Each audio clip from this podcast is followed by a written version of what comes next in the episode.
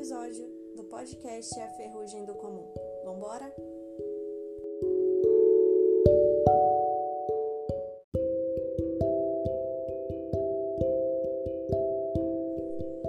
Este não era o título original para pensado para um podcast em homenagem ao Dia da Felicidade.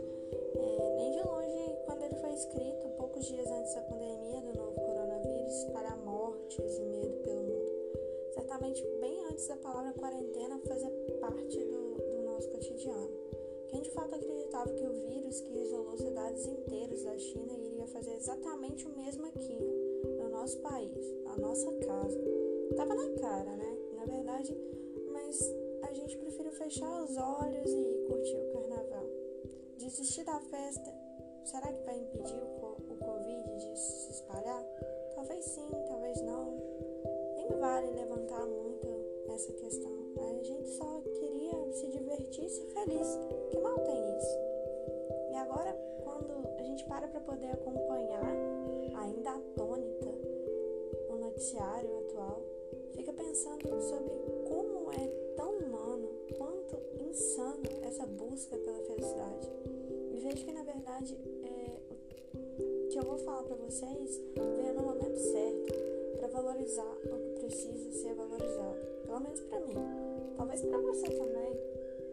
vamos deixar aberto como um convite à reflexão.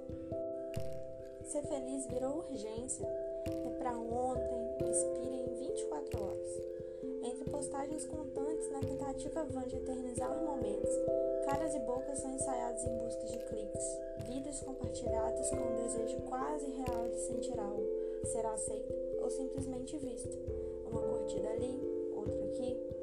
Chega a fazer graça para o coração que ainda sem saber que virou emoji, crê ter alcançado a dádiva do momento, mas dura pouco, muito pouco tempo. Talvez uma fração de segundos, ou menos. Apenas o suficiente até ver o feed, no instante seguinte, outros sorrisos amarelos em filtros disfarçados que chamam mais atenção e são mais convincentes. É quando nós nos damos conta que essa tal felicidade parece ter fixado morada no perfil que definitivamente não é nosso.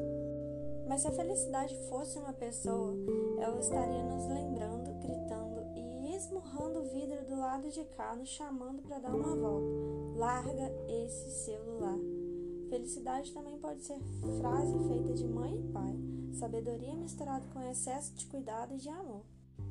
Coisa que a gente só dá o devido valor quando crescemos e recebemos dos próprios filhos aquele sorriso sincero, diário e necessário de quando retornamos para casa após, após a jornada exaustiva de trabalho. É cheiro de sabonete senador, de quem acabou de sair do banho, que impregna a pele da gente após um longo e forte abraço, daqueles do tamanho da saudade e que não se quer mais soltar. Lembra disso? Era ela, viu? A felicidade em carne e osso. Acho com uma quase certeza que a felicidade mora na realidade dentro de um verdadeiro abraço. Como aqueles versos daquela música do J Quest. O melhor lugar do mundo é dentro de um abraço. Pro solitário, pro carente, dentro do abraço é sempre quente. Sim, é possível também ser feliz pelos ouvidos. Vem de mansinho em ondas sonoras, misturando ritmos e poesia ao vento. Penso que todo mundo deveria ter uma playlist de canções que levantam o astral, daquelas que fazem a gente cantarolar alto mesmo com fone de ouvido. E ensaiar o passinho, nem que seja só com os pezinhos escondidos. A felicidade também está em outros tipos de artes, como no título invertido da obra do mestre Dalai Lama, A Arte da Felicidade. Ou nos personagens tão humanos e cativantes de Walter Hugo, mãe, que, em O Filho de Mil Homens, tem as vidas tão entrelaçadas a ponto de superar a dor juntos, transformando sentimentos e nossa leitura em grande aprendizado. Talvez seja mais fácil do que a gente imagina, mas é preciso que se pergunte para si mesmo, bem no íntimo, e que o mais importante, quem te faz feliz? São respostas que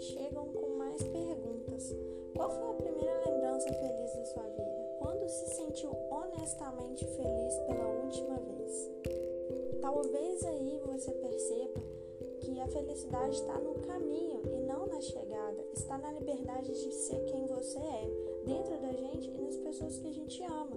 E finalmente ela mora onde lhe foi permitida a entrada. felicidade e não deixe ela mais escapar. Mas se ela resolver ir, não se preocupa. É só deixar a porta aberta que ela volta. Um dia ela volta. Juliana de Mello, diretamente do jornal.